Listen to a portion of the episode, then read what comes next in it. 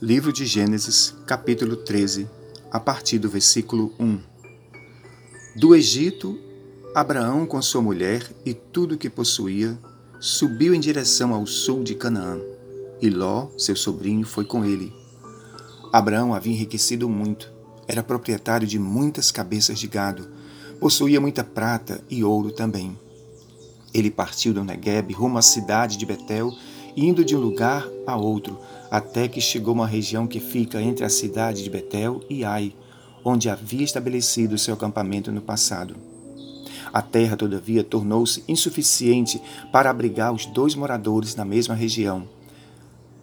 Isso porque possuíam tantos bens, servos e animais que a terra não conseguia sustentar a todos. Por esse motivo, os homens que zelavam dos animais de Abraão brigavam com os que tomavam conta dos animais de Ló. E nessa época os cananeus, os ferezeus ainda habitavam nesta terra. Então Abraão propôs a Ló: Que não haja discórdia entre mim e ti, nem desavenças entre meus pastores e os teus pastores, afinal somos irmãos. Vê, toda a terra não está diante de ti? Peço-te, portanto, que te apartes de mim. Se tomares a esquerda, irei para a direita. Se tomares a direita, irei para a esquerda. Então Ló ergueu os olhos e observou toda a planície do Jordão, que era toda irrigada. Era como o jardim do Éden, como as terras férteis do Egito. Isso aconteceu antes de o Senhor destruir Sodoma e Gomorra. Ló escolheu para si o vale do Jordão e partiu rumo a leste. Assim os dois se apartaram. Abraão ficou na terra de Canaã, porém Ló mudou seu acampamento e todos seus bens para um lugar próximo a Sodoma, entre as cidades do vale. Ora, as pessoas que viviam em Sodoma eram extremamente malignas e praticavam pecados horríveis contra o Senhor. Então, depois que Ló foi embora, Deus prometeu a Abraão, dizendo: Ergue os teus olhos e observa bem do lugar em que estás para o norte, para o sul, para o oriente e para o ocidente, toda a terra que vês, eu te darei a ti e a tua descendência para sempre. As Escrituras Sagradas são repletas de histórias inspiradoras para a nossa vida e nos dão grandes exemplos para nós neste mundo. Prestar atenção aos seus relatos e às lições que podemos extrair para a nossa vida é de fundamental importância para nós hoje. Como seria diferente se todos nós procurássemos conhecer melhor e nos familiarizássemos com essas histórias tão edificadoras e cheias de ensinos e lições. A história registrada neste capítulo se passa em um tempo muito remoto ao nosso, mas pode ser aplicada em todos os tempos, em todas as situações. Lembre-me das palavras de advertência do apóstolo Paulo ao seu filho na fé chamado Timóteo. Ele disse: Toda a Escritura é inspirada por Deus, é útil para o ensino, é útil para a repreensão, para a correção e para a instrução na justiça, a fim de que nós, homens de Deus, sejamos aptos e plenamente preparados para toda boa obra. 2 Timóteo 3, 16 a 17. O contexto desta passagem se passa quando Abraão sai do Egito com muitas riquezas, acompanhado do seu sobrinho Ló. Este sobrinho de Abraão estava na sua companhia desde a sua saída da terra de Ur dos Caldeus, registrada no capítulo 12 de Gênesis. O texto registra que eles enriqueceram no Egito a ponto de haver desavenças entre os pastores de ambos por causa da falta de espaço para alimentar e sustentar o rebanho. Os versículos lidos podem ser resumidos na seguinte frase: Deus nos dá a liberdade de fazermos escolhas nesta vida. Contudo, essas escolhas determinarão o nosso futuro.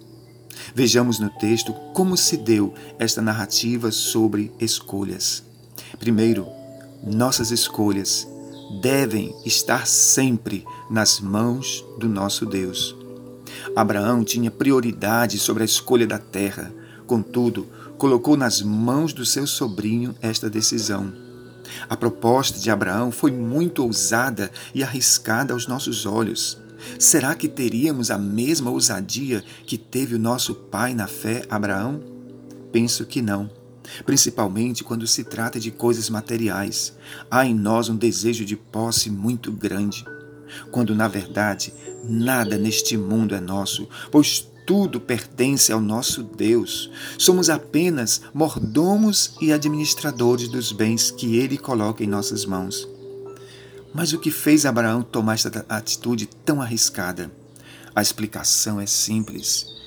Abraão confiava inteiramente que Deus de antemão já havia escolhido por ele.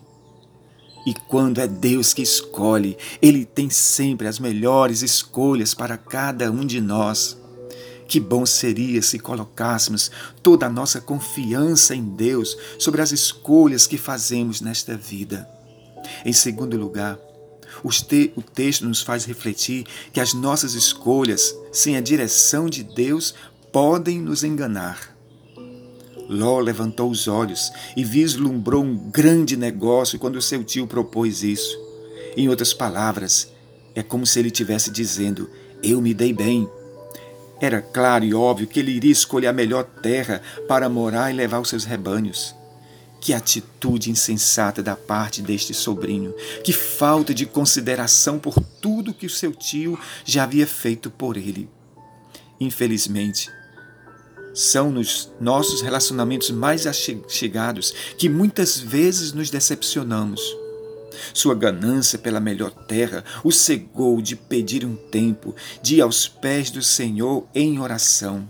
Sua escolha precipitada e sem a direção de Deus o levaram mais tarde a sofrer graves consequências com os moradores de Sodoma e de Gomorra. Quantas vezes nesta vida nós levantamos os olhos sem a direção de Deus e acabamos fazendo péssimas escolhas? A palavra de Deus nos adverte: não se deixe enganar. De Deus não se zomba, pois o que o homem semear, isso também colherá. Gálatas 6, 7. Nossas escolhas são semeaduras que fazemos todos os dias em nossa caminhada. Que o Deus eterno nos dê sabedoria para fazermos boas semeaduras e escolhas, a fim de que possamos desfrutar de um futuro de paz e alegria. Vejamos agora quais são as lições que podemos extrair deste relato de Gênesis. A primeira lição é que Deus tem sempre as melhores escolhas para os seus filhos. Confie nas escolhas de Deus. Segundo, Jesus é o nosso exemplo em tudo. Ele disse: A minha escolha é fazer a vontade de meu Pai. Penso que se aplicássemos este exemplo de Jesus à nossa vida e escolhas, evitaríamos muitas dores de cabeça e desavenças em nossa caminhada. Terceiro, nunca se deixe levar pelas coisas aparentes e passageiras em nossas escolhas. O brilho e as cores podem nos ofuscar. A ganância sem limite por bens materiais podem nos tirar do verdadeiro foco nesta vida, que é servir e adorar ao nosso Deus. Quarto, antes de escolhermos qualquer coisa nesta vida, Busque a presença de Deus em oração. Apresente a Deus a intenção do seu coração, pois a Bíblia nos diz em Jeremias 17, de 9 a 10, que enganoso é o nosso coração, mais do que todas as coisas, e perverso quem o conhecerá. Eu, Senhor, esquadrinho o coração, eu provo os pensamentos, e isso para dar a cada um segundo os seus caminhos e segundo o fruto das suas próprias escolhas. Concluo esta reflexão trazendo à nossa memória um texto clássico sobre as escolhas registrado nas Escrituras Sagradas em Deuteronômio 30, 19, no qual o próprio Deus, depois de colocar o seu povo na terra que havia prometido, disse: Os céus e a terra tomo hoje por testemunha contra vós, de que tenho proposto a vida e a morte, a bênção e a maldição. Escolhe, pois, a vida para que vivas tu e a tua descendência. Jesus, nos seus ensinos, também abordou este assunto quando, no Sermão do Monte, ele nos colocou diante de dois caminhos e de duas portas. A escolha é totalmente nossa. Nas palavras de Jesus, infelizmente, a maioria escolhe sempre o caminho e a porta larga, ou seja, A maioria não aceita as dificuldades e desafios que a vida com Deus requer de cada um de nós.